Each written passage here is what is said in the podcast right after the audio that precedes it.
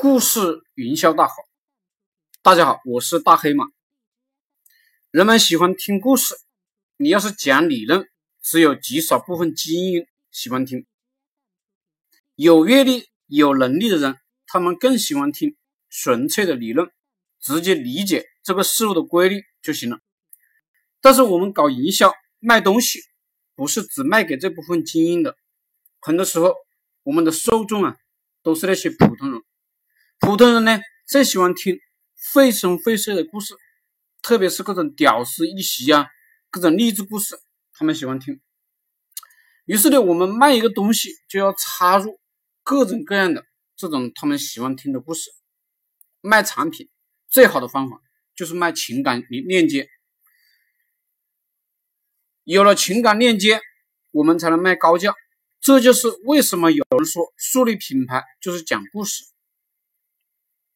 社会上一切出名的人，一切出名的公司，一切出名的产品，几乎都伴随着非常牛逼的故事。而这些故事呢，不是都是故意包装出来的。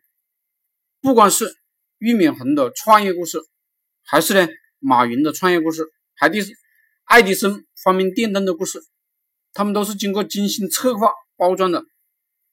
娱乐圈的这些明星，不管是正面的还是负面的，从某种程度上来说，都是善于讲故事的高手策划出来的。你这个故事跟人类的感情链接越强，人类呢越不容易忘记，只要记住你，就有买单的可能。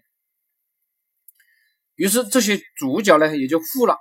所以，如果你想发财，你就要善于用故事包装你这个人，用故事。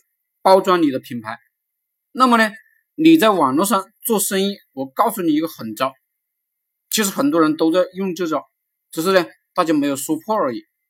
就是呢，你在百度里去搜索这个行业的故事，每天收集二十个，看看那些故事自己用得上，就把这个故事呢，根据自己的实际情况改编成自己的，然后呢到处去宣传，你就发现效果特别好。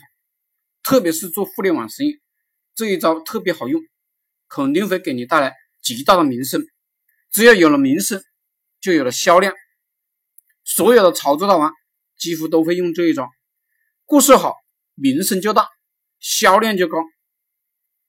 一个不会讲故事的人，不是一个好商人，也不可能做好营销的。